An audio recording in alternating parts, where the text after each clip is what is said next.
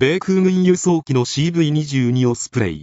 2019年10月、ブダペスト、ワシントン時事、米メディアは、1日、米国防総省が、輸送機オスプレイの飛行停止を来週にも解除すると報じた。